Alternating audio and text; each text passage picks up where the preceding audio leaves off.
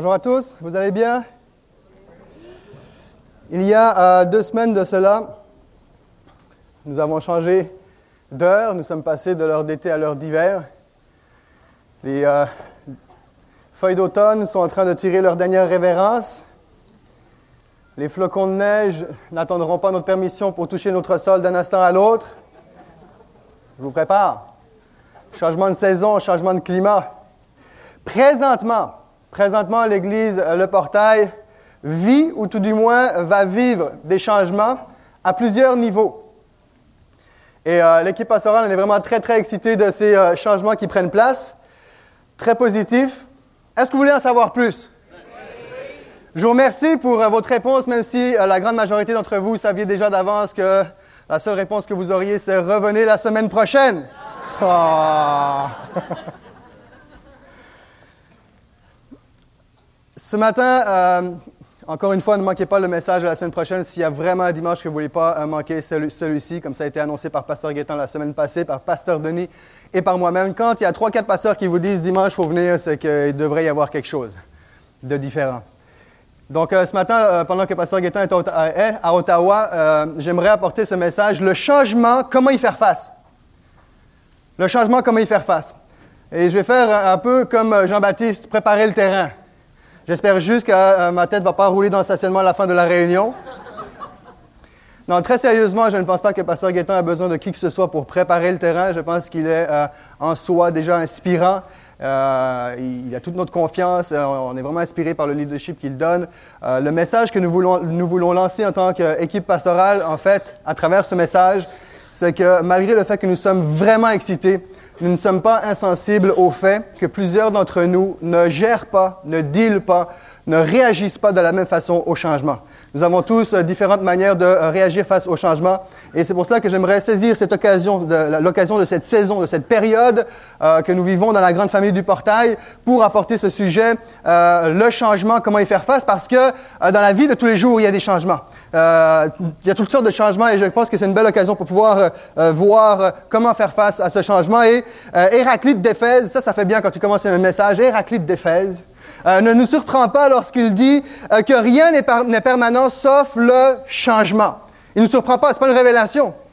Rien n'est permanent sauf le changement. Tout change autour de nous, continuellement, et surtout, tout change de plus en plus vite. Alors sommes-nous en mesure d'y faire face? Si oui, comment? Est-ce que la Bible, est-ce qu'il y a dans la Bible euh, une aide, euh, une direction? Est-ce que la, Bible nous apporte une aide, des conseils euh, pour pouvoir faire face à ces changements-là? Est-ce qu'elle nous apporte une direction, des, informations sur les enjeux, les, stratégies et, différentes choses qui peuvent, tout, tout ce qui pourrait être relié au changement? Est-ce que c'est ce que j'aimerais voir avec vous ce matin? Toutes sortes de tensions il y a des personnes qui vont faire manifester une... Et, en fait, c'est ce que j'aimerais faire à travers ce message-là, c'est de, voir la différence qu'il y a. Qu'est-ce qui différencie les personnes qui font preuve d'une résistance dans le changement de celles qui font preuve, qui démontrent une résilience dans le changement. Pour ceux qui sont moins familiers avec le terme résilience, c'est un gros mot qui, on pourrait en parler pendant longtemps, mais pour faire très simple, le terme résilience veut simplement euh, dire rebondir après une situation difficile, après un changement difficile, après une épreuve, après différentes euh, situations, et en dépit des épreuves, euh, la personne qui rebondit, qui refait surface, qui est capable de continuer la, course, est une personne qui est résiliente. Alors, qu'est-ce qui différencie une personne qui fait preuve de résistance d'une personne qui est résiliente euh, par rapport au changement. C'est ce que j'aimerais que nous puissions voir euh, dans les prochaines minutes. Plusieurs changements, changement d'heure, changement d'école, changement de saison climatique, changement de budget, changement de logement, changement de travail, euh, changement de statut, changement, de, quand je dis changement de statut, célibataire, marié, changement de, de, style de vie, changement d'âge, changement de médecin, changement de garagiste, changement de coiffeuse, changement d'âge. Tu as la fleur de l'âge, tu as l'âge d'or, puis t'as l'âge qui s'endort. Mais ça fait partie des changements. Et, d'ailleurs, j'aime, j'aime beaucoup plus le terme de transition. Plutôt que des changements. Et pour ceux d'ailleurs, on parlait de, futurs changements qui vont être annoncés que l'Église va vivre. Euh, pour ceux qui sont là depuis euh, la dernière année dans, la grande famille du portail, vous allez, oui, entendre des, choses nouvelles, certes, mais c'est beaucoup plus une évolution, une transition, une évolution plutôt qu'une révolution. Et j'aime la, pensée de transition. Je crois que nous sommes constamment en transition et la Bible dit que nous sommes des voyageurs sur la terre. Nous sommes des voyageurs sur la terre. Alors, s'il y a euh, des gens dans la société qui devraient être en mesure de faire face au changement, ce sont bien les chrétiens. Parce que nous connaissons un Dieu qui ne change pas, qui a changé nos cœurs et en qui nous pouvons nous confier euh, constamment en lui. Donc, je crois qu'on a vraiment besoin de, développer cette capacité à faire face au changement. Et j'aime parler de transition. Je vous présente le message, euh, ce que j'aimerais voir ce matin rapidement, présentation du message. Nous allons voir quatre sources de changement, cinq formes de changement, trois réactions face au changement, trois dimensions touchées par le changement et trois portes favorables au changement. J'aurais pu appeler le dernier point, euh, au lieu de trois portes favorables, trois principes favorables ou trois approches favorables, mais j'aime l'idée de la porte, c'est-à-dire que je vous apporte pas ce matin la recette clé, le seul moyen de faire face au changement. J'aime l'image de la porte où tu ouvres, il y a un infini de possibilités qui s'ouvrent à toi, et surtout, j'aime la pensée d'être euh, dans une église qui s'appelle l'église Le Portail, avec la pensée qu'il y a à l'église Le Portail des portes euh, proposées et ouvertes au changement. Ce matin, si tu as besoin de changement dans ta vie, j'aimerais te dire que tu es à la bonne place. Nous croyons que Dieu est celui qui change euh, des choses. Et on ne veut pas changer pour changer. Et en passant, s'il y en a parmi vous, ou que vous connaissez quelqu'un, des gens et que vous, vous vous dites, ah, cette personne doit vraiment avoir, elle a, vraiment une capacité d'adaptation incroyable. Arrête pas de changer de travail, arrête pas de changer de, déménage tout le temps, euh, change de chum, change de blonde. Quelle capacité d'adaptation, de changement, quelle résilience. Non, non, on va mettre les choses au clair, ça s'appelle de l'instabilité. On n'est pas dans la même game, là. Quatre, sources de changement rapidement. Quatre sources. Premièrement, nos propres choix sont la source première, première, source de changement, nos propres choix, la décision des autres, les circonstances de la vie, et évidemment la direction de Dieu qui peut être une source de changement. Cinq formes de changement. Il y a cinq formes de changement. La première, c'est pas en ordre chronologique, mais une, une des formes, c'est il y a une forme de changement qui est inévitable et naturelle. Je parle d'un mariage, euh, je parle d'un départ, du départ des enfants de la maison, je parle de la retraite, je parle d'une naissance et des changements inévitables et naturels. Il y a des euh, changements qui sont inévitables initié volontairement. Ici, je parle de, par exemple, de partir en vacances, déménager, c'est un choix euh, personnel, démission, recherche d'emploi, études, projets. Ce sont des, euh, des changements qui sont initiés personnellement ou par quelqu'un d'autre, mais de façon volontaire. Il y a les changements imposés inconditionnellement. Ici, je parle des, euh, de tout l'aspect de diminution de salaire, c'est imposé, augmentation des tâches, direction d'une entreprise, vision d'une église. Entre guillemets, on espère qu'on s'impose pas. Nous croyons que nous voulons être une, une source d'inspiration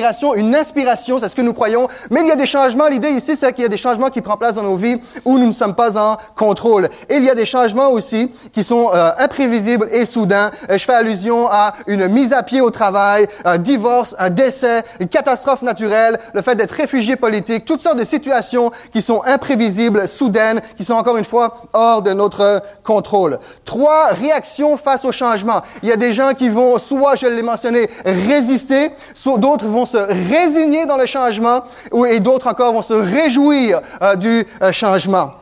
Il y a trois dimensions touchées par le changement. La dimension euh, temporelle, la dimension personnelle et la dimension existentielle. Qu'est-ce que je veux dire par la dimension euh, temporelle? Eh bien, le, changement vient toucher toute la dimension du passé, du présent et évidemment du futur. Parce que quand on parle de changement, on parle de quelque chose qui arrive. Et la dimension temporelle, c'est ce que je considère comme étant la dimension affectée par le changement. La dimension personnelle, je parle que le changement vient euh, toucher nos émotions, nos intérêts, nos motifs.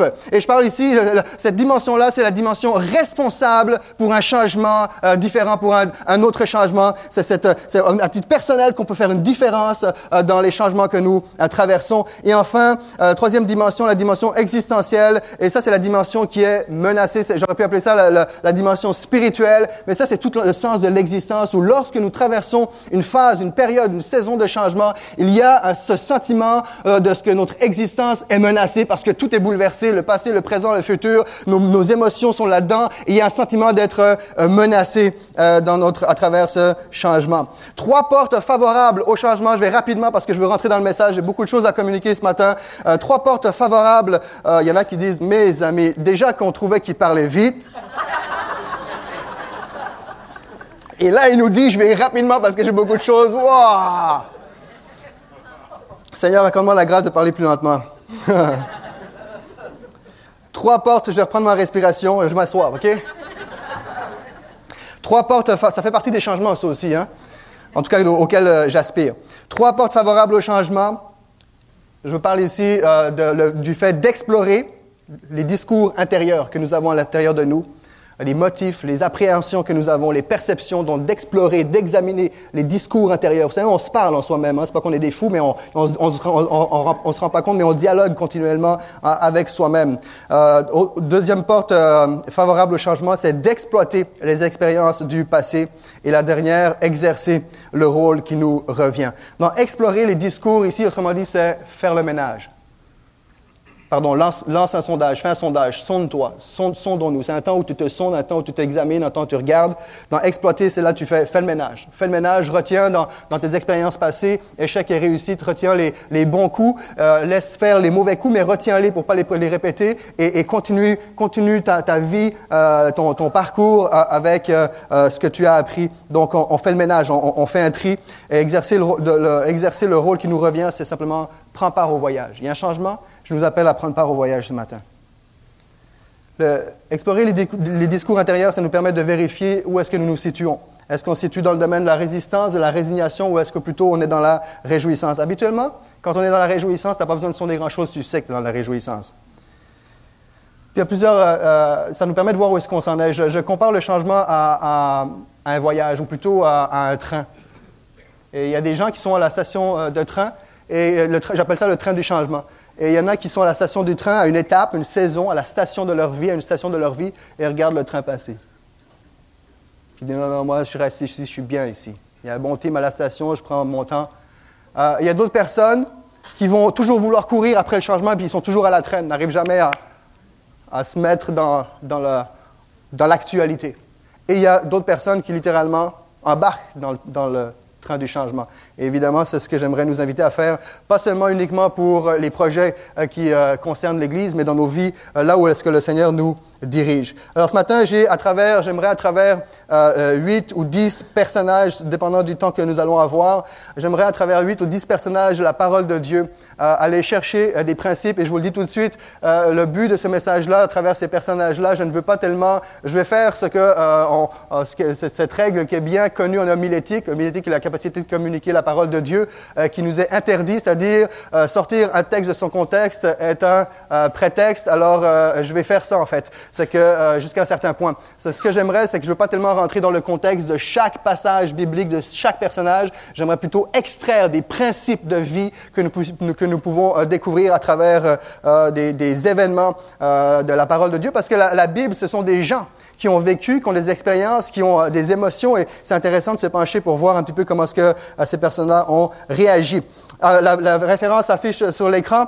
Abraham, premier personnage, Genèse chapitre 12, verset 1. L'Éternel dit à Abraham, c'était avant qu'il s'appelle Abraham, il s'appelle Abraham, va, quitte ton pays, ta famille et la maison de ton père pour le rendre, pour te rendre dans le pays que je t'indiquerai. Pour la plupart d'entre nous, nous connaissons ce passage, et pour ceux qui sont moins familiers à la Bible, bien, faites simplement suivre les écrans. Je vais euh, faire en sorte de faire un résumé condensé pour que vous puissiez comprendre de quoi est-ce que je parle. Et j'espère que ça peut être une bonne occasion pour vous pour juste vous donner le goût d'en savoir plus à propos euh, des, de certains passages bibliques. Un passage que l'on connaît très bien où Dieu l'appelle à aller et, euh, il s'en va, il sait pas où est-ce qu'il s'en va. Il y a toute une promesse qui va devenir vraiment une, il y a une alliance qui est faite entre Dieu et Abraham, qui est pas encore établie, mais il y a une promesse d'alliance, etc. Mais l'idée, c'est qu'il s'en va sans savoir où est-ce qu'il où est-ce qu'il doit aller. Va dans le pays dans lequel je t'indiquerai. Peut-être qu'il y a des personnes parmi vous où vous êtes dans une période où vous sentez qu'il y a un changement, il y a une transformation, il y a une transition, quelque chose qui prend place dans votre vie, où vous savez qu'il y a quelque chose qui, qui prend place, mais tu sais pas exactement où est-ce que tu t'en vas. Tu sais pas à quel endroit tu t'en vas, mais tu sais que tu y vas, par exemple, mais tu sais pas où, tu sais pas ce qui il y a une forme de, une, saison de transition. Et j'aime ce, ce, ce, ce, Abraham-là parce que parfois on va dire les jeunes sont euh, plus, plus euh, ils ont plus de, de facilité à s'adapter au changement. Mais Abraham, ici, il a 75 ans. Ah oui, je sais qu'à l'époque, les gens vivaient plus longtemps, mais quand même, 75, ça reste 75. Ils étaient certainement plus en forme que nous, mais il avait quand même 75 ans. Et on pourrait donner plein d'exemples aujourd'hui contemporains d'hommes, de femmes de 75 ans et, plus qui, ont, fait des changements de leur vie. Tu dis, waouh! Donc, à tous ceux et toutes celles qui se disent, moi, je suis trop vieux, je suis trop âgé, je suis trop vieille, c'est fini pour moi. Moi, je dis, on peut-tu prendre ça cool, puis j'ai fait mon chiffre, puis juste, je vais attendre que je, que je m'endors. J'aimerais te dire, non, non, c'est pas une excuse. C'est pas une excuse. Seigneur peut t'appeler à, vivre des changements. Vers quel pays te diriges-tu présentement? Vers quel territoire, vers quel endroit te diriges-tu présentement? Peut-être que certains d'entre vous, vous êtes comme les deuxièmes personnages, dix espions contre deux. Vous êtes comme ces espions-là qui ont exploré la terre promise. Hein, Moïse les envoie, allez explorer la terre promise. Il y a dix espions qui reviennent avec un rapport négatif pessimiste, et il y en a deux autres, Josué et Caleb, qui arrivent avec un excellent rapport. On va lire le passage pour se remettre en contexte. Nombre chapitre 13, verset 27-33. Peut-être que vous êtes dans ces dix espions-là, où vous, vous savez où vous en allez. Vous avez déjà exploré en partie là où est-ce que tu pressens que tu te diriges. Ça peut être un, futur emploi que tu es en train de, entre guillemets, de magasiner, de rechercher, d'appliquer. Euh, ça peut être euh, ton épouse, que j'espère que tu magasines pas, mais... Euh, ça peut être euh, ton mari, ça peut être... Euh, tu, tu as déjà exploré les, différentes avenues, les différentes possibilités dans le, vers le changement dans lequel tu, euh, tu, tu, tu, tu, te prévois d'aller. Et on va lire justement les, les dix espions au verset. On lira pas au complet, mais le verset 27, donc Nombre chapitre 13, verset 27 à l'écran. Voici ce qu'ils racontèrent. Ça, c'est le rapport qui a été donné après avoir exploré la terre promise. Voici ce qu'ils racontèrent à Moïse.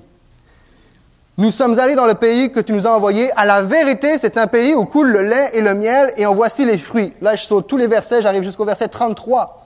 Et nous y avons vu les géants, enfants d'Anak, de la race des géants. Nous étions à nos yeux et aux leurs comme des sauterelles.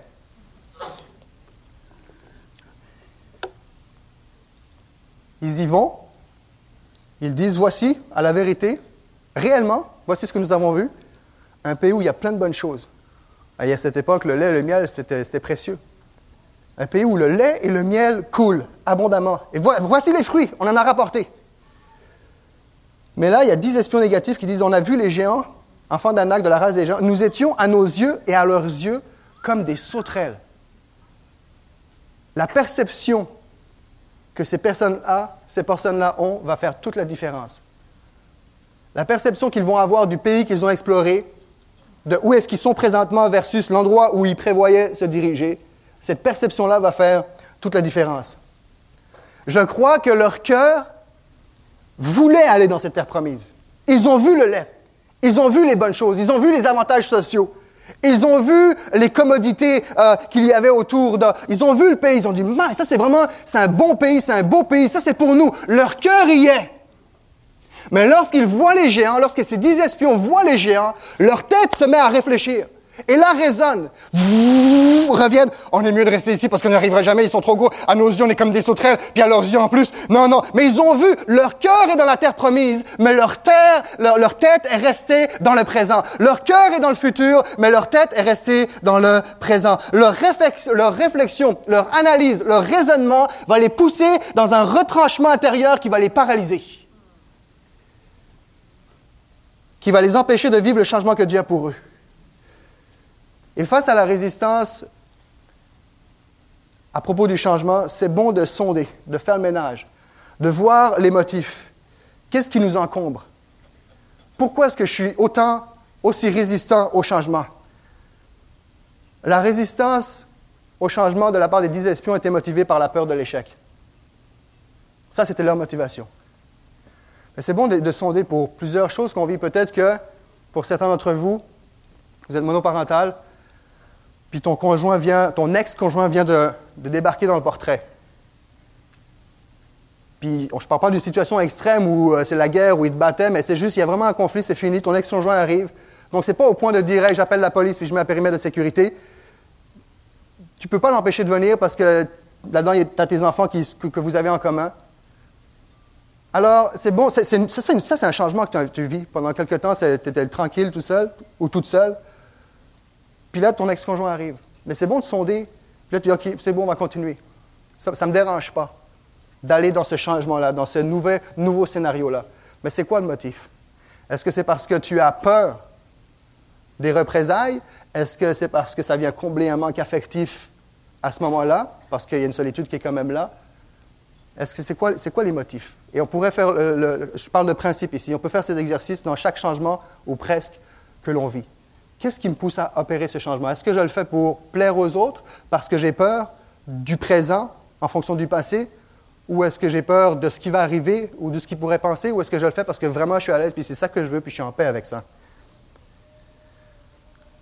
Alors, lors des changements, ce sont nos perceptions que nous avons besoin d'évaluer et d'ajuster. Un livre intitulé L'anxiété, un livre non chrétien qui est intitulé L'anxiété, comment s'en sortir, parle du virus de la pensée. Et il dit ceci Ce n'est pas telle ou telle situation qui vous effraie réellement, mais plutôt l'idée que vous en avez. L'inconnu offre libre cours à votre imagination pour élaborer toutes sortes de scénarios plus catastrophiques les uns que les autres. Ainsi, vous avez peur d'avoir peur. Perception. C'est fou, mais sans mépris, comprenez-moi, et, et, tous, en un moment ou un autre, peut-être pas tous, mais moi, ça m'est déjà arrivé d'avoir peur d'avoir peur. Ben, je pense. Ben, je ne suis pas quelqu'un de très créatif dans ma vie, mais ça, certainement, il y a des fois, tu as, peur que ça ne va pas aller. En fait, ou peut-être tu n'as peut-être pas peur d'avoir peur, mais tu as peur à l'avance de ce qui pourrait arriver avant que ça arrive. On s'en sort plus. Troisième personnage, David. Donc, si on regarde Abraham, c'est un changement qui était inspiré et imprévisible, qui était dirigé par Dieu. Si on regarde les dix espions, euh, c'est un changement qui était euh, dirigé, initié par euh, Moïse. Et là, on arrive à David, il va vivre un changement qui est initié par son père. Et, lorsqu'il va, on connaît l'épisode, il va arriver au milieu des guerriers. On parle, je parle de l'épisode de David et Goliath, celui qui est certainement le plus connu. Il va arriver au milieu des, des, guerriers d'Israël et il va, il va confronter Goliath. Mais on réalise pas, mais David a vécu tout un changement à ce moment-là. Il change de contexte. David, là, il, est tellement euh, dans, son, dans son univers de, de troupeaux, euh, de, brebis. Et d'ailleurs, la dernière fois qu'on s'est vu, euh, alors que je prêchais, on parlait du psaume 23. Il ne va pas revenir sur le psaume 23, rassurez-vous. Mais il reste qu'on avait regardé qu'il y avait les, pâturages, la, vallée, le sommet. Et quelque chose qu'on n'a pas touché, c'est que dans, dans, chaque étape, il y a une transition, il y a un changement qui devait déranger certaines brebis. Certaines ne veulent même pas s'apercevoir qu'ils étaient dans le fond de la vallée, mais d'autres vont être en, en, panique totale. Donc, euh, David va vivre, il est avec ses brebis, et dans ce contexte-là, il est isolé, il est tellement isolé que quand vient le temps de choisir un roi, son propre père dit, ah oui, c'est vrai, j'ai un autre fils et je suis oublié. Tellement dans son univers euh, euh, de, de, de, de troupeau de brebis. Et là, son, son père va, va, lui dire, écoute, va voir ton frère, etc. Il arrive sur le champ de bataille. Ça fait 40 jours que Goliath est en, train de menacer l'armée d'Israël. Mais là, David va vivre tout un, tout un changement parce que euh, son univers, c'est un univers de solitude, d'isolement, de solitude. Je préfère parler de, de solitude que d'isolement. Et là, il va se retrouver dans, dans un univers de, de, de, foule. Il y a des milliers de soldats, il y a du bruit, il y a le bruit des armures. Et oui, certainement à l'époque, c'était pas quelque chose de nouveau de voir des guerres, etc. Mais là, il change vraiment en l'espace d'une journée, euh, dans, sa, semaine ou dans son mois. Il, change de décor, il passe de la solitude entouré d'une foule. Il passe euh, de, sa harpe en train de jouer un instrument de musique à des instruments de guerre. On réalise pas, mais c'est... Wow! Et dans son monde, puis il arrive là. Tout un changement qu'il est en train de vivre. Il, il passe dans, un contexte où lui, les prédateurs auxquels il a affaire, c'est des animaux. Là, il arrive dans un contexte où les agresseurs qui sont en question, c'est des êtres humains. C'est deux mondes. On va lire le passage 1 Samuel chapitre 17, versets 26, 26 et 28. David dit aux hommes qui se trouvaient près de lui. Donc là, il est arrivé, il s'informe. Que fera-t-on à celui qui tuera ce Philistin et qui ôtera l'opprobre de dessus Israël? Qui est donc ce Philistin, cet incirconcis, incirconcis pour insulter l'armée du Dieu vivant Eliab, son frère aîné, qu'il avait entendu parler à ses hommes, fut enflammé de colère contre David et il dit, Pourquoi es-tu descendu et, à qui as-tu laissé ce peu de brebis dans le désert Je connais ton orgueil et la malice de ton cœur. C'est pour voir la bataille que tu es descendu. David ne faisait pas partie des gens qui regardent le train passer. David, il voit qu'il y a un train qui est en train de passer. Il y a un train de changement. Il y a quelque chose qui est là. Il, il est où? On, a entendu des milliers de fois ce texte. Il est où? Il est où ce Philistin? C'est un circoncis qui insulte le Dieu d'Israël. Il est où? Et le premier ennemi auquel il fait face ne se trouve pas dans l'arène du camp de l'ennemi, c'est dans sa propre famille. Mais dis, est où? Mais là où je veux mettre l'emphase pour l'instant, c'est ici. Son frère va lui dire pourquoi tu es descendu? À qui as-tu laissé ces quelques brebis dans le désert? Ça, c'est quelques brebis dans un désert. Petit troupeau dans un trou. Il le rabaisse. Il le ramène à sa vie. Il le ramène à son contexte. T'es qui, toi? Il le méprise. Et c'est là que je dis que nous avons besoin d'exploiter notre passé. David, au lieu de il aurait très bien pu dire Ah non, c'est vrai, hein? Ah, qui suis-je? Ouais, c'est vrai, j'ai fermé la, gueule des lions et des ours, etc. Mais, ah non, quand même, regarde Goliath, puis regarde l'armée, c'est des gens d'expérience. Ah, il a raison, c'est son frère, pardon, c'est son frère aîné en plus qui parle. Et dans le contexte culturel, le frère aîné, était comme un, père, il a, pouvoir d'autorité sur lui. Ah, il a raison, c'est mon frère, non, il faut que je me soumette. Ah, il y a quelques brebis, puis en plus, même, personne ne sait même où est-ce que je garde, c'est même pas connu l'endroit où je garde les brebis. Oh non, je pourrais pas, non, non, ah, je peux pas opérer aucun changement, c'est pas possible. Non, non, non. Ce que David, il fait, il fait tout l'inverse, il fait le travail à l'inverse. Il ne le dit pas, mais moi je, le dis pour lui parce qu'il aurait voulu le dire à ce moment-là, je suis sûr. Il dit non, non, non, non, non, non, non. Tu ne me rabaisseras pas en fonction de mon passé, de mon présent actuel plutôt, de mon contexte actuel face, à ce qui, face au changement qui est devant. Il dit au contraire, je vais exploiter mes expériences passées. Ah, sûrement qu'il a fait des mauvais coups, sûrement qu'il s'est planté à plusieurs endroits, sûrement que. Mais il dit, mais ce que je sais, par exemple, je vais le garder. Et là, il se présente. Je t'appelle à exploiter ton passé. Il y a des gens parmi vous, vous avez des talents, des, compétences, des expertises, et peu importe si le, scénario autour de toi change, que ce soit dans ton entreprise, que ce soit dans ton église, que ce soit... On parle de toutes sortes de changements, un hein. changement d'entreprise, changement de travail, changement d'église, pour certains c'est changement de religion, et avec ce message-là, on peut comprendre pourquoi, encore plus, euh, d'autant plus, est-ce que la conversion, si vous préférez, le fait de se tourner vers Jésus est le plus grand des miracles, parce que n'importe, la plupart des changements en général nous, nous met dans une situation d'insécurité, mais quand on parle en plus de changer de Dieu, de religion, de croyance, on peut comprendre que c'est vraiment un miracle. Et il y a des gens parmi vous, et en fait tous, ici, vous avez des, capacités, des aptitudes, et la première réaction, si vous êtes résistant au changement, c'est « Oh ben non, on pas encore un changement, j'arriverai pas. » Arrête, sonde, pourquoi est-ce que tu as peur? Et ensuite, exploite tes aptitudes du passé, actuelles pour, aujourd'hui, pour le nouveau scénario. Rentre dans le train. Rentre. Utilise ce que as, ton bagage. Moi, le dernier changement que j'ai vécu, je vous ouvre un petit peu mon cœur ce matin, ça fait suffisamment de temps qu'on se connaît pour que je puisse le faire. Le dernier changement que j'ai vécu, euh, c'était d'avoir quitté l'Église de contact à Repentigny pour venir ici. J'ai passé plus de temps, en 12 ans de ministère, j'ai passé 3 ans comme pasteur assistant, associé, maximum 3 ans, et le reste, j'étais pasteur principal. Ça a été un changement, le fait de décider de partir sans savoir où j'allais, parce que c'est la direction que j'avais à ce moment-là. Mais c'est un changement de venir et travailler sous un pasteur principal. Et je suis heureux. Et mon désir, et, c'est ce dont à quoi je m'applique, c'est que ce que je me dis, c'est que tout ce que j'ai appris, tout ce que j'ai acquis à travers les années, je veux l'appliquer ici. Je veux l'appliquer dans la grande famille du portail. Je veux l'appliquer avec Pasteur Guettin. Et certaines personnes vont dire, ouais, mais il me semble que justement, tu parlais de transition. Quand tu es pasteur principal, habituellement, pasteur jeunesse, pasteur assistant, pasteur principal, là, c'est, tu, tu, tu vas ailleurs, mais tu vas pas assistant, tu tombes. Ça, c'est un autre sujet, un autre message. En 2015. En 2015, je vais avoir un message là-dessus. Pas pour l'instant. En 2015, je vais avoir un message là-dessus, ça c'est un autre sujet. Dieu voulant. Mais je veux que tout ce que j'ai acquis, tout ce que j'ai appris puisse servir à l'avancement du royaume ici. Et je nous appelle, je nous invite à tout ce que vous avez appris, acquis euh, dans votre expérience, à le, mettre dans le nouveau scénario de votre vie, à prendre part au voyage, à le mettre en application. On continue, ça va bien jusqu'ici? Ça va pas trop vite? Encore une chose. À l'inverse des dix espions, on parlait de perception. Alors que les espions, se voyaient comme des sauterelles aux yeux des géants, David, il se voit comme un géant et, Goliath comme, une sauterelle. J'ai pris qu'il y ait des Josué et des Caleb, qui sont les deux espions qui, ont apporté un rapport positif, qu'il y ait des Josué, des Calebettes, des Josuettes des hommes et des femmes dans celui qui se lèvent avec la, pensée de Dieu en eux, avec le courage de Dieu en, vous.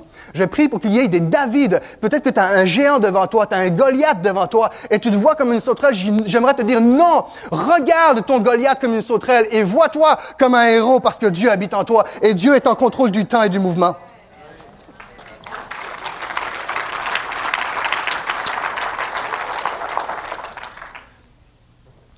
Son passé, le passé de, David va devenir un tremplin pour foncer dans l'avenir. Je continue. Je regarde mon heure. Joseph.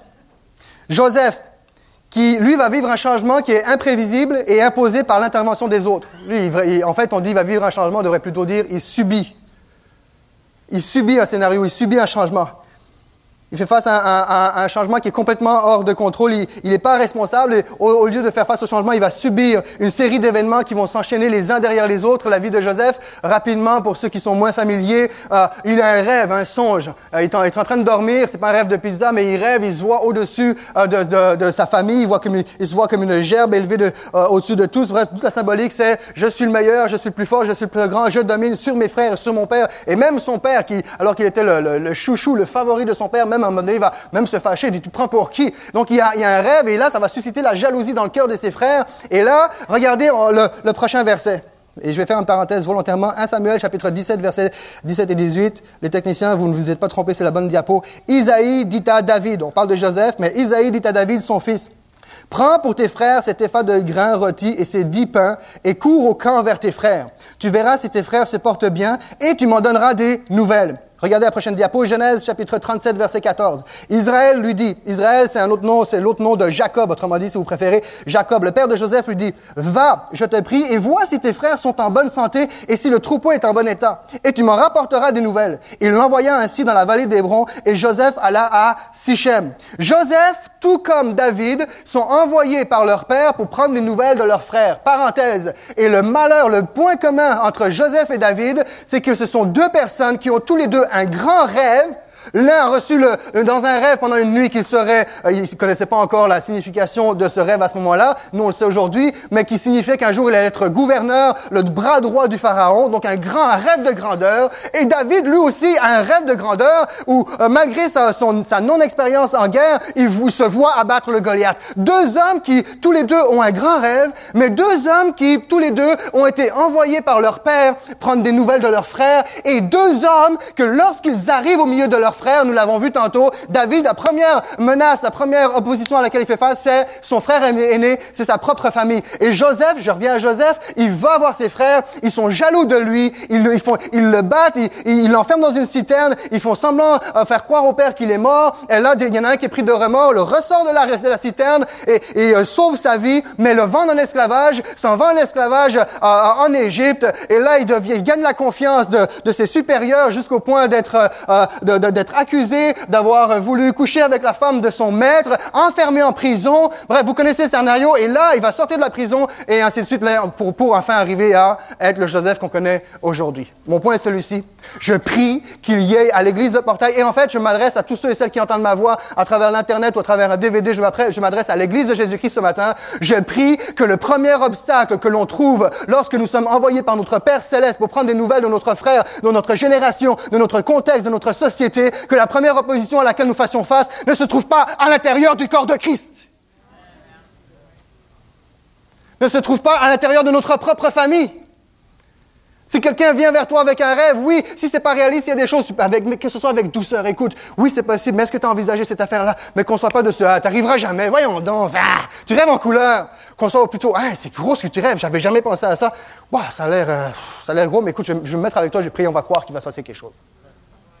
Que lorsqu'il y a une église, que ce soit à côté, en face ou ailleurs, qui a, un projet de faire quelque chose, ah, regardez, ils veulent, se faire remarquer ou ça n'a jamais marché ou ceci, qu'on soit de ça, pourquoi pas? Et pourquoi pas? Conseil de ceux et de celles qui prions euh, pour nos frères et nos sœurs euh, qui traversent, euh, qui désirent vivre un changement et en plus dirigés par Dieu. Donc, ces deux frères-là sont allés prendre des nouvelles de leurs frères et ça mal. Joseph et David sont allés prendre des nouvelles et, et, ça a mal tourné. à l'époque, le texto n'existait pas. Hein fallait qu'il aille sur place, mais ça s'est mal, fini. Dans un, sens, à cette époque-là, si euh, on avait déjà eu la technologie du texto, Bonjour Eliable, comment vas-tu? Goliath est en train de nous faire suer. Reste à la maison. OK, d'accord, je le dis à papa. Ça, ça aurait été un beau changement à l'époque, hein, la technologie, pour dire qu'il y a quand même des effets positifs. Joseph est dans un changement imprévisible et imposé par l'intervention des autres. Quoi faire? Comment se comporter? Lorsqu'il y a un changement dans notre vie qui prend place et que nous ne sommes pas en contrôle? On subit la décision des autres, que ce soit un abus ou que ce soit dans une entreprise, changement de direction, puis tu n'as pas le choix, tu ne peux pas quitter ton travail tout de suite parce que c'est ton travail, il faut que tu vives avec.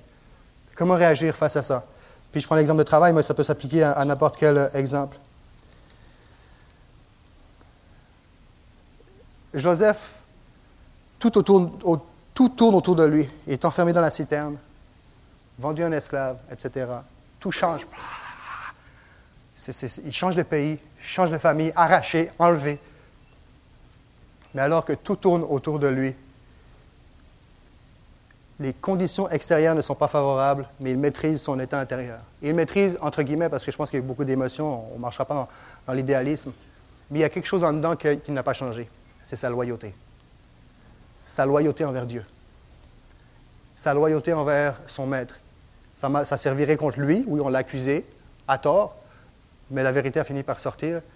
Et dans ce, dans ce chaos de changement-là, tout tourne, mais il y a quelque chose dans la vie de Joseph qui dit, tout tourne autour de moi, mais je vais continuer d'être fidèle à Dieu. Est-ce qu'il se le formulait comme ça en se disant, je crois qu'il a le contrôle sur toute chose? Je ne sais pas ce qui se passait émotionnellement et, émotivement et dans ses pensées, mais on peut le voir avec le recul que c'est un homme qui est resté fidèle à Dieu, fidèle à son employeur. Et lorsque tu ne sais pas quoi faire, tu ne sais plus où aller, tu ne sais plus quoi dire, tu ne sais plus quoi choisir, eh bien, c'est peut-être juste le temps de Reste fidèle à Dieu. Sois loyal à ton entourage. Et Dieu va faire le reste. Daniel, très rapidement Daniel, qui lui aussi va vivre un, changement imprévisible et imposé dans un contexte de guerre cette fois-ci. Hein, les Babyloniens vont arriver, ils vont, vont, abattre, vont, vont, vaincre Israël. Et, Daniel aussi va être arraché. Ils vont, euh, euh, Nebuchadnezzar va, choisir les plus intelligents, les plus doués, les plus savants d'Israël, du peuple d'Israël, parmi les jeunes gens avec qui il peut vraiment marcher longtemps avec et faire son règne pendant longtemps, euh, pour euh, les, capturer et, les mettre à son service. Et Daniel fait partie du lot. Donc là, Daniel, on voit le Daniel, prophète Daniel, dans le palais du roi, mais Daniel était arraché à sa famille. arraché à, à, son, à, son, contexte, à sa culture, à sa langue, à, tout. Il change même, on lui change même de nom. Tout change aussi autour de lui. On voit Daniel, le grand prophète Daniel, qui arrive des paroles de sagesse, qui est, qui est sais plus, là, je me rapidement comme ça, ses amis sont dans la fosse au lion, hein. à un moment donné, il est, au milieu des flammes, puis il s'en sort, ah, Daniel. Mais Daniel a vécu tout un, comment est-ce qu'il a fait? Alors qu'il traversait une période de changement qui n'était pas du tout en, en contrôle. Lui aussi, comme David, Daniel chapitre 1, verset 8, le même principe, il garde son état intérieur. Daniel résolut de ne pas se souiller par les mets du roi et par le vin dont le roi buvait. Il pria le chef des eunuques de ne pas l'obliger à se souiller. Encore une fois, tout autour de lui pouvait être changé, mais tout en lui demeurait intact et inchangé. On avance avec Lot. Lot qui va vivre un changement. Lui va vivre un changement qui est divinement inspiré. Il faut que tu quittes la ville de Sodome. La colère de Dieu va s'abattre.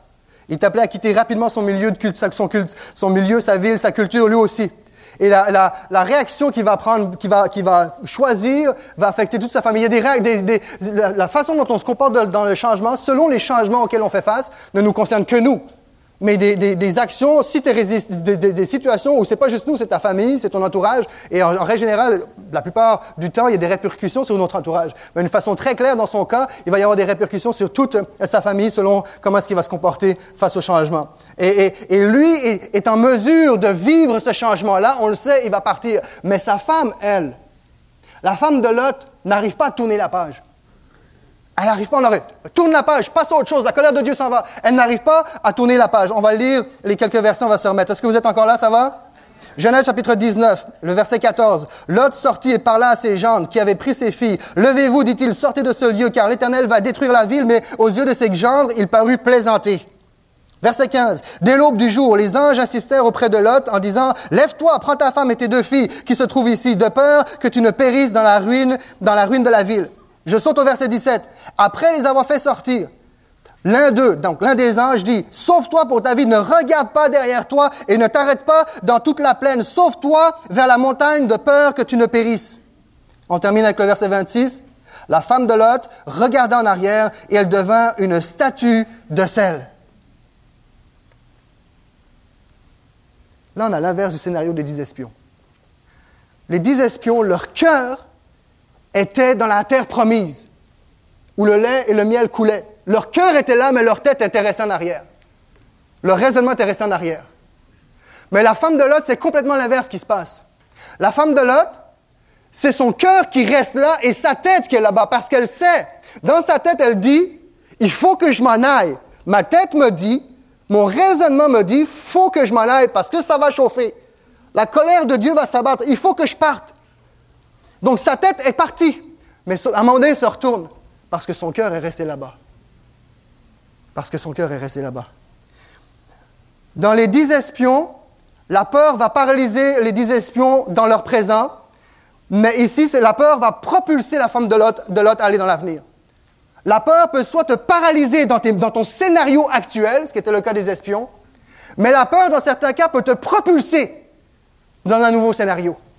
Et des fois, il y en a qui vont vivre des changements, c'est aussi des situations de fuite. Elle, c'est littéralement une question de fuite, mais des fois, c'est des fuites émotionnelles, des fuites psychologiques. On fuit, on fuit, on fuit. Je parlais d'instabilité tantôt, ça, c'en est une, un exemple. Il y a ceux qui résistent, il y a ceux qui se réjouissent. Daniel, qu'on a vu tantôt, nous aide à comprendre la différence qu'il y a. Qu'est-ce qui s'est passé dans le cœur de la femme de Lot? Et, le mot clé, le mot plutôt l'attitude clé pour un changement bien vécu se situe entre le mot résignation et résolution. Daniel avait résolu dans son cœur d'obéir à Dieu. On va voir plus tard d'autres personnes aussi qui ont décidé de continuer.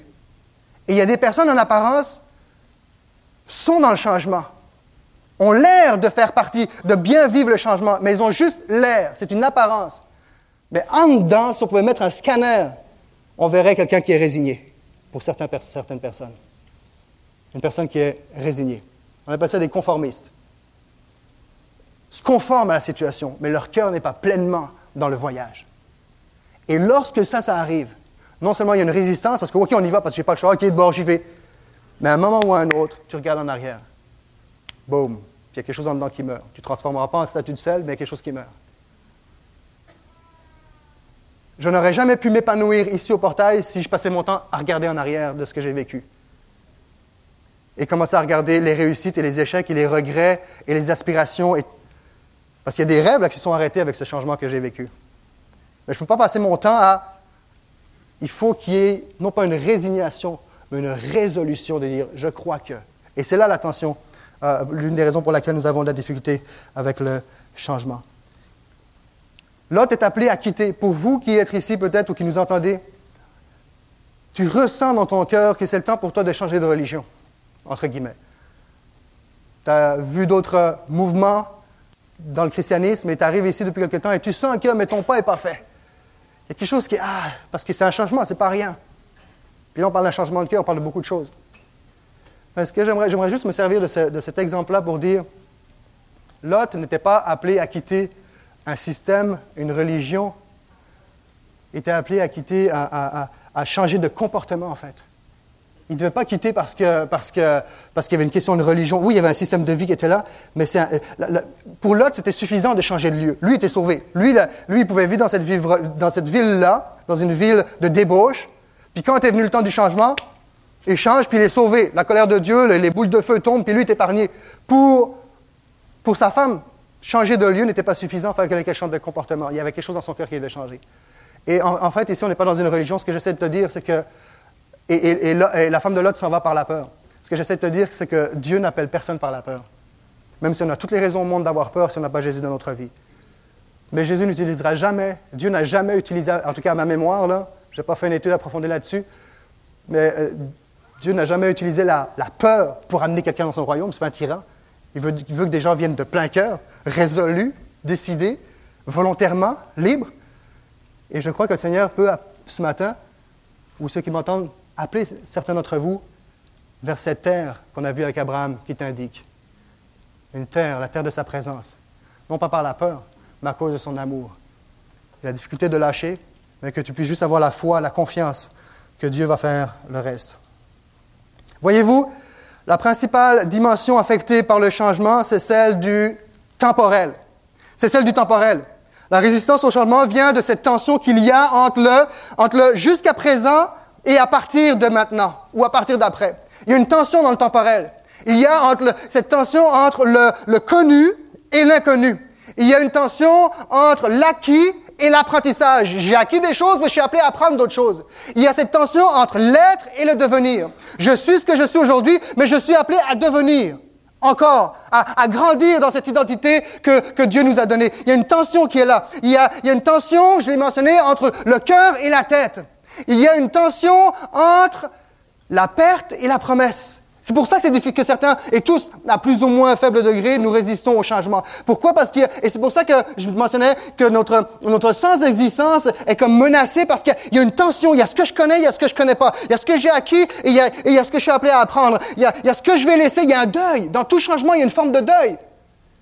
Il y, a, il, y a une forme, il y a une perte, il y a un deuil, mais en même temps, il y a une promesse, il y a un avenir. Et, et, et là, c'est ce que la femme vivait, c'est ce que les espions vivaient. Et là, c'est que, et là, on n'arrive pas. Alors, c'est soit qu'on avance puis qu'on est dans la résignation, ou soit, je parlais de perception, et la différence entre la perte et la promesse, c'est dans la perception. La perception. D'où la nécessité d'explorer les discours intérieurs que nous avons. Afin de. Et, et l'avantage que nous avons, c'est que nous pouvons nous adresser à un Dieu qui connaît tout, qui sait tout et qui peut tout. Seigneur, j'arrive pas, j'ai de la misère. L'idée, c'est pas de faire, fais comme n'y avait rien, puis fais comme ça allait. Non, non. Et voici ce que je vis. C'est normal, c'est profondément humain, c'est naturel. Mais que Dieu puisse, un terme qui peut peut-être faire New Age, mais j'aime tellement ce terme, qu'on puisse retrouver notre harmonie intérieure. Hein? Kung Fu Panda, la paix intérieure, la paix intérieure. Mais c'est ça. Tant que cette paix-là n'est pas faite entre ce que nous avons connu, entre le jusqu'ici et à partir de maintenant, le changement deviendra une source de résistance. Évidemment, il y a un moment donné, il y a un, pas de foi à faire. Pas seulement dans, les applications de, servir Dieu et des, choses que Dieu nous demande à faire, mais même dans la vie de tous les jours. Il y a une dimension de foi dans la vie de tous les jours.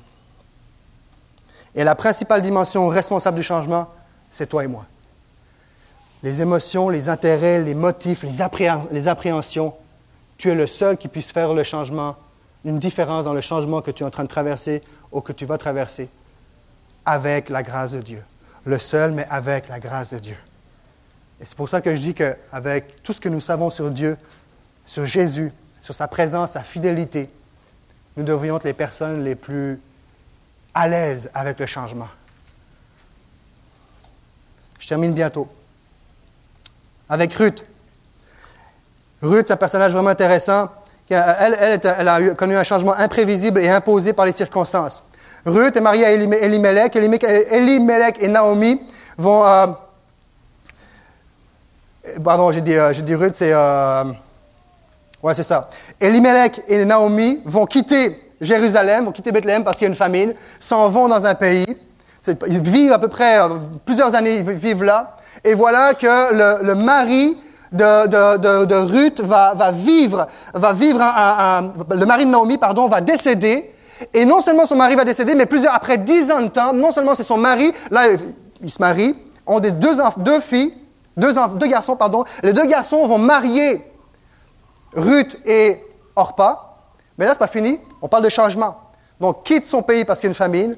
Le mari décède, ont des enfants, et là, son fils décède. Euh, euh, euh, voyons, je me mélange dans les noms. Ruth, Naomi se retrouve avec Ruth et Orpa. Naomi se retrouve toute seule, après dix ans, dans un pays qui est devenu le sien, toute seule, avec ses deux belles-filles. Et là, il y a un scénario qui est vraiment intéressant parce qu'il y a une des deux belles-filles qui va accompagner euh, la belle-mère, et, Ruth, elle, va décider de marcher, de suivre sa belle-mère. Et Ruth, chapitre 1, on le voit ici. Et ça, c'est un scénario imprévisible, une catastrophe qui arrive, une série de catastrophes sur, la longueur de temps. Ruth répondit, parce que la, Ruth, euh, euh, voyons, c'est Ruth ou c'est Naomi? Elle, Ruth répondit, ne me presse pas, c'est ça, ne me presse pas de te laisser de retourner loin de toi. Où tu iras, j'irai. Où tu demeureras, je demeurerai. Ton peuple sera mon peuple et ton Dieu sera mon Dieu. Où tu mourras, je mourrai et j'y serai enterré. Que l'Éternel me soit, me traite dans toute sa rigueur si autre chose que la mort vient à me séparer de toi. Sa belle-mère dit, va-t'en, ta, belle-sœur, elle, a décidé de retourner avec ses dieux, de retourner dans sa famille, de retourner dans son... Elle a décidé, sa belle-sœur faisait partie de ces personnes-là qui résistaient au changement et qui a préféré de retourner dans ce qu'elle connaissait. Mais Ruth, elle dit, non, non, non, non, là où tu vas aller, tu vas aller, tes dieux seront mes dieux, ta terre sera ma terre, ta vie sera ma vie. Encore une fois, il y a une principe de loyauté dans le cœur de Ruth à l'égard de sa euh, belle-mère et, c'est ce qui va faire la, grosse différence. Nomi réagit avec euh, loyauté et j'aimerais ici qu'on s'arrête sur cette petite euh, information qui est intéressante, Ruth chapitre 1, le verset 19. Elles firent alors ensemble le voyage jusqu'à leur arrivée à Bethléem, et lorsqu'elles entrèrent à Bethléem, toute la ville fut émue à cause d'elles, et les femmes disaient, Est-ce là Naomi? Mais le point ici, la phrase clé ici, elles firent ensemble le voyage. Il y a un principe intéressant ici pour réussir face au changement, je l'ai mentionné plus tôt, c'est de prendre part au voyage. Et, Ruth va prendre part au voyage, elle va devenir l'arrière-arrière-grand-père du, David qui a, affronté Goliath. Elle prend part au voyage. Et dans notre vie, au lieu de résister au changement, prenons part au voyage. J'ai mentionné avec nos talents, nos, compétences, nos expériences, mais beaucoup plus que ça, dans des, exemples bien concrets. Il peut y avoir un, des changements auxquels je me prépare, c'est le jour où ma fille va dire Je vais me marier. Ou même son premier chum à la maison. Oh boy. Tu sais, tu as deux réactions. Quoi faire face à un tel changement? Résistance. Qu'est-ce que tu en penses, papa? Ben, amène-le à la maison. Là, tu prends le, petit gars, tu l'enfermes dans une pièce noire, tu prends une lampe de poche, tu mets une musique épeurante, tu mets la lampe de poche juste ici pour qu'il voie juste les ongles de ton visage, et puis là, tu dis, je vais t'arracher les ongles jusqu'à temps que tu décides de quitter l'école. Ouais, si ma fille entend ça, je suis faite. Elle connaît, elle connaît mon cœur. Mais au lieu de résister, est-ce que je peux pas juste prendre part au voyage? Moi, je suis en train de me préparer avec vous, là. Vous me rappellerez. Comment il s'appelle? Pourquoi est-ce que tu, le trouves cute? Est-ce que tu le trouves cute? Est-ce qu'il est drôle? Est-ce que. Ben, je le trouve cute parce qu'il a des beaux cheveux? Là, c'est, le temps de prendre part au voyage. viens, viens, viens voir. Regarde, papa aussi, il avait des longs cheveux quand il était jeune. ah, il est drôle. Si ton don, ce n'est pas, pas l'humour, ben, valorise l'humour qui est le bon humour. Oh, l'idée ici, c'est prends part au voyage, intéresse-toi à ce qu'elle vit, intéresse-toi à ce changement, prends part. Est-ce que je peux le connaître? Est-ce que je peux savoir qui c'est? Est-ce que, au lieu de résister, puis non, non, il ne rentrera pas ici, puis c'est la fille. mais on peut appliquer ce principe-là. Prends part au voyage dans lequel nous sommes appelés à être. Je parlais du train tantôt. En s'appliquant à faire ce qu'ils savaient faire de la meilleure façon, que ce soit David, Joseph, même si c'était des changements imposés, se sont appliqués à, faire, à donner leur meilleur. Ils étaient en train de prendre part au voyage. D'ailleurs, c'est quelqu'un qui dit le pessimiste se plaint du vent, l'optimiste espère qu'il changera, le, le réaliste ajuste ses voiles. Je termine avec Moïse, qui était un changement initié et provoqué par lui-même. Suite à un excès de justice, Moïse va tuer un Égyptien. Il est obligé de partir en exil. À 40 ans, il s'en va, il va vivre 40 ans dans une nouvelle terre. Mais sa réaction face à son nouvel univers est vraiment intéressant parce qu'il va naturellement s'adapter à un déménagement forcé. Il n'a pas le choix, il faut qu'il parte. Exode chapitre 2, versets 21-22. Et restez avec moi encore quelques instants. J'aimerais vraiment qu'on puisse euh, réaliser ici ce qui prend place. Moïse se décida. Vous avez remarqué, c'est pas écrit Moïse se résigna. Moïse se décida à demeurer chez cet homme qui lui donna pour femme Séphora, sa fille. Elle enfanta un fils qu'il appela du nom de Gershom, car, dit-il, j'habite un pays étranger. Alors, quand j'ai vu ce passage, il y a comme un pléonasme là-dedans. J'habite un pays étranger. Euh, dans d'autres versions, vont dire je suis un immigrant dans un pays étranger. C'est là le pléonasme. Dans plusieurs versions, c'est je suis un immigrant dans un pays étranger. Ou je suis immigré dans un pays étranger. Mais parce que immigrant, pays étranger, c'est pareil. Mais il y a quelque chose qui est très fort ici. Et le terme, si on regarde la prochaine diapo, Moïse est un, ni, un émigrant, parce qu'il y a des versions qui vont prendre le terme immigrant, il y a des versions qui vont, prendre le terme émigrant, puis il y a des, versions qui vont prendre même le terme je suis en exil dans une terre étrangère. Là, j'ai voyons, qu'est-ce qui se passe? Émigrant. Le fait d'émigrer met l'emphase sur le fait de quitter ton pays d'origine. Ça, c'est émigrer. Moi, on sait, accélère, Philippe, on sait déjà là. On a fait l'école, nous. Le fait d'être exilé, c'est que Moïse est obligé de quitter. Il n'a pas le choix. Il est obligé de quitter, d'aller de s'installer. Mais là où ça devient intéressant, c'est le terme immigrant. Parce qu'ici, l'emphase n'est pas sur le fait de quitter, mais le fait de s'installer. Et je parlais tantôt de la tension entre jusqu'à présent et à partir d'après. Il y a une tension qui est là. Et Moïse dit, j'appellerai mon fils Gershom, prochaine diapo. Et Gershom, guerre veut dire immigrant, et Shom veut dire là-bas. Autrement dit, il a appelé son fils, puisque immigrant veut dire s'installer quelque part, il a appelé son fils installé là-bas. C'est quoi votre nom de famille? Installé. Votre prénom? Là-bas. Mais c'est très fort. C'est très fort. Moïse a fait la... Il dit, je, vais appeler mon fils installé là-bas. Il est en train de dire, je vais pas manquer mon coup, il est en train de dire, je sais que je viens d'ailleurs, mais je suis installé ici. Installé, mon fils s'appellera installé là-bas. Il ne l'a pas appelé résident temporaire. S'il avait été un homme résigné, il aurait pu appeler résident temporaire, pourvu qu'un jour change de décor, parce que là, pourvu que le pharaon vienne à m'oublier puis je puisse rentrer chez moi. Je vais mon fils résident temporaire, parce que moi, mes projets, c'est que je rentre à la maison, les amis. Non, non, non, il s'est installé, il a un passé, il, traîne un passé derrière lui, il y a toutes sortes de douleurs qui sont là, mais on voit qu'il y a une, harmonie qui a pris place. Il n'a pas juste quitté, il n'a pas, juste pas juste dû être obligé de partir en exil, mais s'est installé là-bas. Je viens d'ailleurs, mais j'habite ici. Et je crois que nous, avons, nous sommes tous appelés à être des installés là-bas, où un jour nous allons être installés dans la présence de Dieu. Nous sommes tous appelés à être des installés là-bas. Il a fait la paix. Et j'aimerais inviter les musiciens à venir me rejoindre. Parce qu'ici, Moïse, si je ne me trompe pas, il a 80 ans, en tout cas, et encore une fois, il n'est pas jeune. Il a vécu toutes sortes de changements, d'adaptations, de culturelles. Et voilà qu'il arrive au fameux buisson ardent. Et rassurez-vous, je ne ferai pas tout le récit, mais Dieu se révèle. je le paraphrase. Il dit, c'est pas fini là.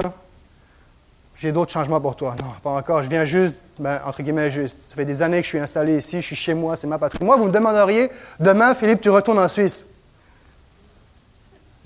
L'année prochaine, ça va faire plus de temps que je vis au Québec que ce que j'ai vécu à Genève. Je comprends que j'ai encore un accent, mais ma vie est ici ça va me coûter plus de partir maintenant que je suis bien installé depuis 17 ans que ce que ça m'a coûté de partir pour la première fois de Genève pour venir m'installer ici. Premièrement, j'étais plus jeune à l'époque, fait que, ouh, youpi l'aventure. Pas d'enfant. Prendre des décisions qui n'ont pas d'impact sur d'autres personnes que, moi, que moi seul. Mais ça me coûterait de partir. Et là, Dieu lui dit, j'ai deux changements, il faut que tu retournes dans le pays d'Égypte pour sauver mon peuple. J'aurais été intéressé de mettre Moïse dans un, bureau de Denis Morissette, moi. Parce que le grand Moïse, je vous garantis qu'il a dû envie des émotions. Parce que lorsqu'il se retrouve devant Dieu, puis qu'il lui dit, vas-y, je t'appelle là, il s'oppose, hein, il y a tout un dialogue, non, non, non, non, non. Puis quand il a épuisé tous ses arguments, il y va. Mais j'imagine que cet homme-là, face à Dieu, alors qu'il est installé, il a dû faire face à tout son passé. Peut-être la honte d'avoir tué quelqu'un, la peur de ce qui l'attend en retournant là-bas. Toutes sortes d'émotions. Peut-être c'était le premier, le bureau de Denis Morissette, c'était le buisson ardent. Il y a quelque chose qui a pris place ici. Il y a une opération, il y a une chaleur qui a pris place. Ah! et il va y aller. Le Seigneur t'appelle ce matin à y aller, à quelque part. Et je termine avec le verset que nous avons commencé. Je ne le mentionne pas au complet. Va dans le pays que je t'ai